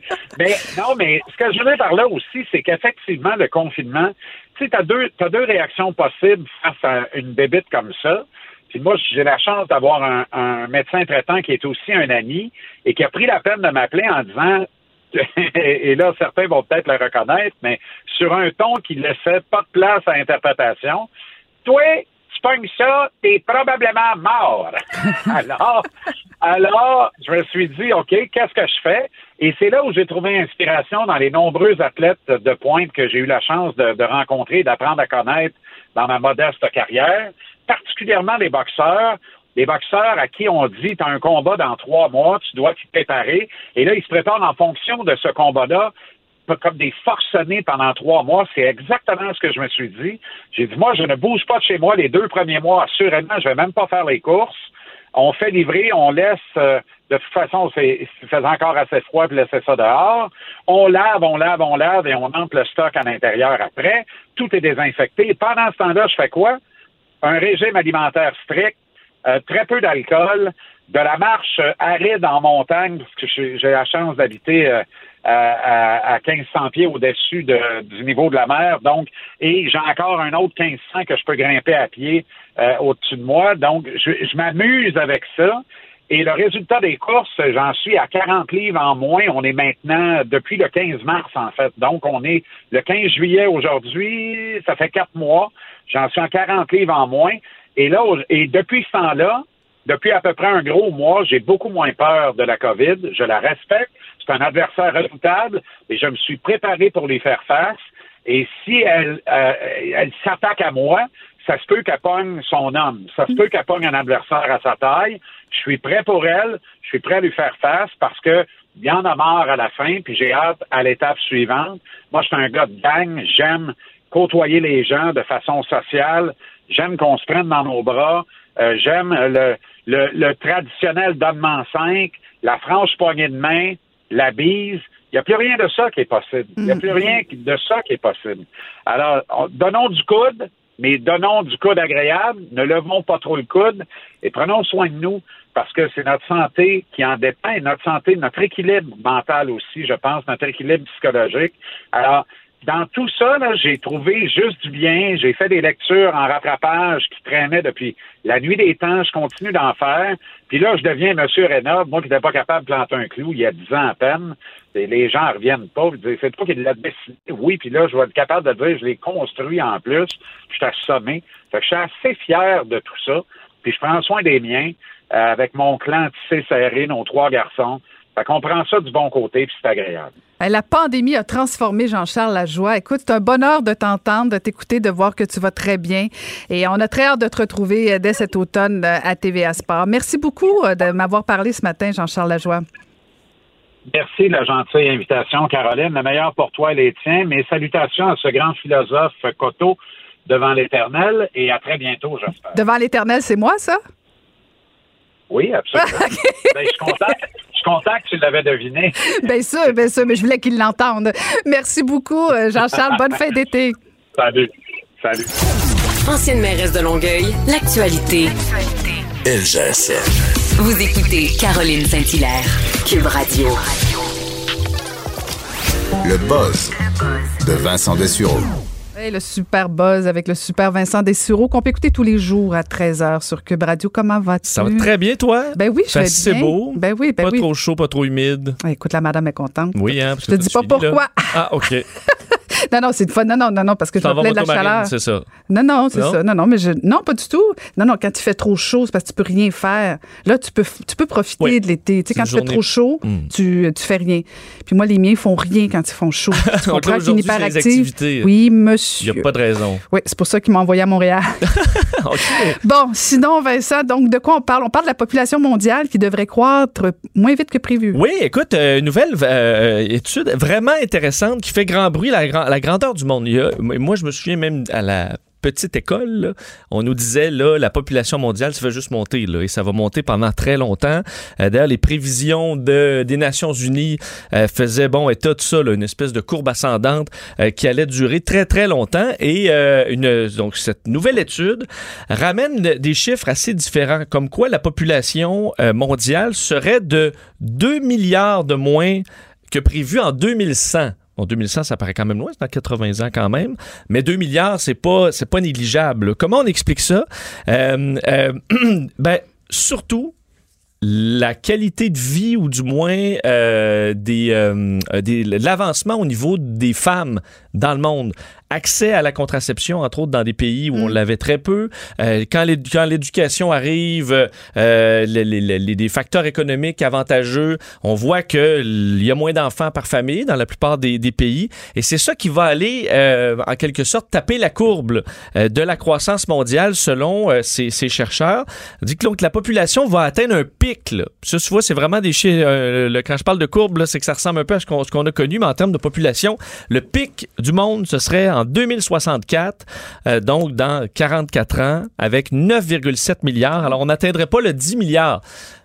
Ça, c'est-tu fait avant la COVID, là, cette étude-là? C'était, écoute, ça vient de sortir là, Ah. dans, de, dans, dans The Lancet. Je me Alors, mon- si la COVID va avoir un impact. c'est une, très bonne question, euh, mais bon, ce qu'on évalue, 9,7 milliards, alors on n'atteint pas le 10 milliards, et ensuite ça se met à descendre, et à la fin du siècle, en 2100, on serait plutôt à 8,8 milliards, alors une baisse de la population, ce qui est rassurant au niveau environnemental, ce qui va rassurer beaucoup parce qu'on disait, ma foi, cette croissance-là, elle finit, est insoutenable, mais donc devrait se calmer de façon naturelle. Des pays qui ont, euh, bon, qui ont vu leur croissance euh, bon, être importante dans les dernières années, le Japon ou l'Espagne et l'Italie, eux, comme nous probablement, on va voir nos populations vraiment se, calmer en termes de croissance, même diminuer, tandis que la population euh, de l'Afrique subsaharienne, là, ça, ça part. euh, on parle de- de- d'une population qui va tripler dans les 80 prochaines années, mais ça, ça ne suffira pas à faire augmenter la population mondiale parce que ça va baisser ailleurs. Et même dans ces pays-là, euh, en Afrique, on, on verra donc le nombre d'enfants par famille baisser, un certain contrôle de la population. Mais encore là, on dit si s'il y a un élément là-dedans qui fonctionne pas comme prévu, ben là, euh, ça peut repartir. Évidemment, si on réussit pas à avoir ce contrôle-là, si on les, les, les, les données qu'on utilise ne sont pas finalement ceux qui se révèlent, ben ça pourrait changer pas mal. Euh, et euh, on dit un des éléments importants, la Chine, là, qui est en croissance fulgurante, la Chine euh, a présentement 950 millions euh, de population active et ça va passer à 360 en 2100. Donc ce sera une population extrêmement âgée. Très peu de jeunes capables de travailler, donc qui risquent d'avoir des problèmes. Là, en Inde aussi, la population active va passer de 760 millions à 580. Et là, on s'inquiète au niveau de l'économie, euh, les systèmes de santé. Est-ce qu'on pourra payer tout ça à une population très âgée? Euh, des questions qu'on s'est posées au Québec depuis euh, des décennies, mais qui se posera à la grandeur du monde. Mais au moins, pour ceux qui s'inquiètent d'une population qui part en fou, ben, ça devrait se stabiliser. C'est selon cette étude de l'Université de Washington, faut dire, qui est reprise un peu partout dans le monde. Là, je voyais des sites, là, moi je vous lis la référence de The Guardian, là, mais ça fait le tour aujourd'hui. Un petit peu partout. Oui. Et euh, sinon, il y a un nouveau jouet euh, de milliardaire, toi? Oui, plus, euh, écoute, plus léger comme nouvelle. mais Un sujet qui me parle. Ben, c'est ça, toi, être vraiment milliardaire, là. C'est quoi ton joujou de rêve, ta Oh. plus grande dépense? Ma plus grande dépense? Oups, écoute. Hein, un avion, tu as toujours un jet privé? Non. Une île? Peut-être une île, Une oui. Peut-être une île, une grosse, grosse maison pour toute, toute, toute, toute, toute ma famille. Dans le sud ou au Québec? Euh, tu peux dire le peut-être sud. ben, peut-être qu'il pourrait en avoir plus qu'une. Oui, oui. rendu Oui, là, oui, t'es peut-être. milliardaire, là. Ça coûte oui. 6 millions. Il y en a une euh, vendue Non, je pense 6 que j'ai une île euh, au bord de la mer. Ouais, dans une petite île turquoise, quelque chose. Là, ouais, Ben, c'est un très bon choix, mais Oleg Tinkov, il y a probablement une île aussi. là. Lui a fait fortune avec euh, une banque en ligne là, qui s'appelle justement Tinkov de son nom. Et on vient de lancer son yacht brise-glace. Alors lui souhaitait parcourir le nord plutôt que le sud. Alors c'est une première dans l'histoire, un yacht, là, des yachts il y en a plein. Mais un yacht brise-glace, on n'avait jamais vu ça auparavant. Il s'appelle le la Dacia. Euh, vient donc de prendre, euh, en fait, d'être mis à l'eau aux Pays-Bas, euh, dans la ville portuaire de Flessing. Je, bon, Flessing, bon, je ne sais pas si je le prononce bien. Euh, Je peux même pas t'ostiner. Écoute, 2,4 milliards. 2,4 milliards de dollars le, le bateau euh, aura été construit sur une période de deux ans. Son but aller au pôle Nord, aller en Antarctique, en Arctique, passer la route maritime du Nord et prendre l'autre qui veut Ah, visiter. ça doit être beau pareil, ça aussi. Ça doit être beau. Et le navire peut traverser une couche de glace jusqu'à 40 cm. Alors, c'est pas des brises, l'équivalent de nos brises-glaces, par exemple, canadiens, mais quand même. Deux jacuzzi, un sauna, euh, deux hélicoptères. Pourquoi en avoir, avoir juste un hélicoptère quand tu peux en avoir deux? Motoneige, euh, il y a des motoneiges là-dessus. Sous-marin. euh, ça va dans le nord, Vincent. ben, c'est effectivement pratique. 25 membres d'équipage, 12 passagers. Alors, tu as un, t'as deux employés par passager, euh, six cabines avec des suites et tout ça. Et tu peux le louer. Si tu as le goût, parce que Ah. lui, il utilise 20 semaines par an. OK. Du moins, c'est ce qui est prévu. Euh, Sur Airbnb, ça? ben, oui, ben, combien tu penses que ça coûte pour un- une semaine? Une semaine? Une semaine, ben, ça doit être, mettons, je sais pas moi, un million par semaine? Exactement, Ah, un million. Hey, wow, à combien vaut ce brise-glace? Tu serais bonne? Un million par semaine. Price is right. Euh, et, euh, et il faut par contre laisser un dépôt de 30 Ah. euh, pour ces, euh, pour ces expéditions-là, dans le but que tu le réserves pas sans avoir nécessairement les moyens. Alors quand même, euh, ce serait intéressant de voir ce bateau euh, naviguer. Le problème d'ailleurs, il est atteint de leucémie, euh, Oleg Tinkov. Il l'a appris euh, il y a quelques mois à peine. A contracté le coronavirus aussi, mais malgré la maladie, va de l'avant et va explorer le monde à bord de son bateau, capable de, de rester en mer pendant 40 jours. Hein? Merci beaucoup, Merci Vincent. Écoute, euh, tu nous fais rêver, mais euh, ce sera pas cette Et semaine ouais, qu'on va le si louer. vous gagnez au Lotomax, vous pourrez pas. Ben non. Ben, une semaine, oui. Ben, peut-être une petite semaine. C'est mieux que rien. On t'écoute donc à 13h. Merci beaucoup, Merci. Vincent Dessoureau. Je vous invite à rester euh, avec nous pour le bulletin de midi avec Julie Marcoux, qui sera à la barre dans les prochaines minutes. Merci aussi à toute l'équipe euh, à Rugy, Achille Monet, Maude Boutet, Mathieu Boulet et Alexandre Moranville-Ouellette à la recherche. Et moi, je vous dis à demain.